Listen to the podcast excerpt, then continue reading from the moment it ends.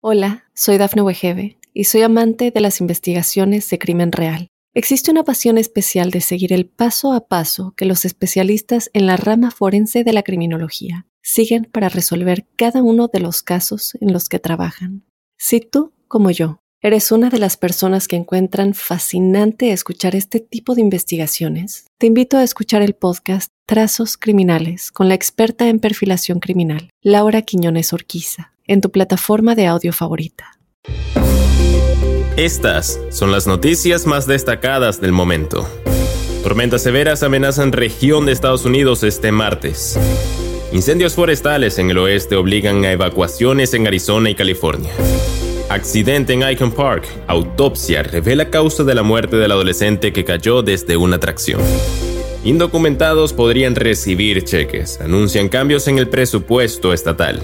Pobladores confunden al abogado Daniel Picasso con secuestrador, lo golpean y lo queman vivo.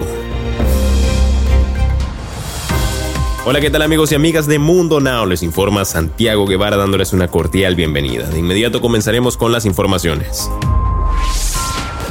No salgas de tu casa sin conocer el reporte del tiempo. Mientras una parte del país batalla con la ola de calor, los expertos en clima advierten que unas tormentas severas azotarían una región de Estados Unidos a partir de este martes 14 de junio, por lo que se insta a los habitantes a tomar las precauciones necesarias. Las tormentas eléctricas severas con vientos dañinos, granizo grande y algunos tornados amenazarán parte del medio oeste, al este y las llanuras esta semana, al continuar una primavera activa y principios de verano con clima severo en toda la nación, indica un reporte de Fox Weather el martes.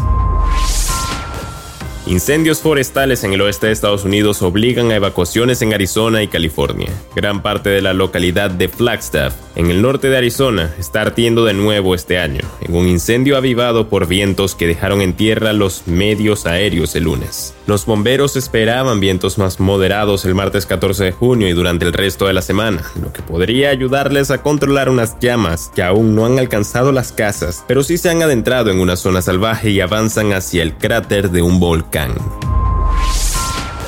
¿Cómo ocurrió el trágico accidente en Icon Park? La interrogante finalmente ha sido respondida. Una autopsia reveló la que será la causa oficial por la que murió un adolescente de tan solo 14 años al caer de una atracción mecánica en el popular parque de diversiones ubicado en Orlando, Florida. El chico de 14 años, quien murió en marzo pasado al salir disparado de una torre de caída libre en el parque de atracciones Icon Park, pesaba casi 45 kilos por encima del peso permitido para acceder al juego mecánico. Reveló el lunes 13 de junio la autopsia, según informaron medios locales citados por la agencia de noticias F.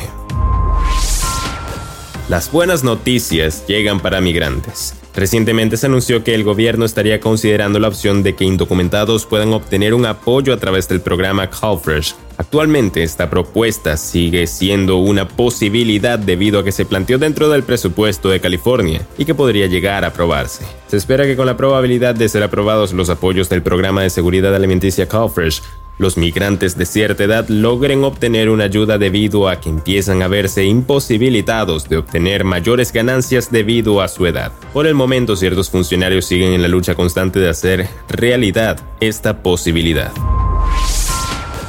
Una tragedia vivió este fin de semana un joven abogado de 31 años de edad identificado como Daniel Picasso, quien tenía toda su vida por delante y jamás esperó que una aparente confusión le provocaría la muerte a manos de varios pobladores de una comunidad del estado de Puebla, mientras él solo iba a visitar a su abuelo. Medios de comunicación en México como TV Azteca dieron a conocer la tragedia que vive la familia del abogado Daniel Picasso, quien iba a visitar a su abuelo y terminó siendo brutalmente golpeado y quemado vivo por un grupo de pobladores quienes presuntamente lo confundieron como un robachicos. Y bien amigos, de esta forma ponemos punto final a esta emisión de Mundo Now. Les ha informado Santiago Guevara recordándoles que en Mundo Now estamos a tan solo un clic de la información.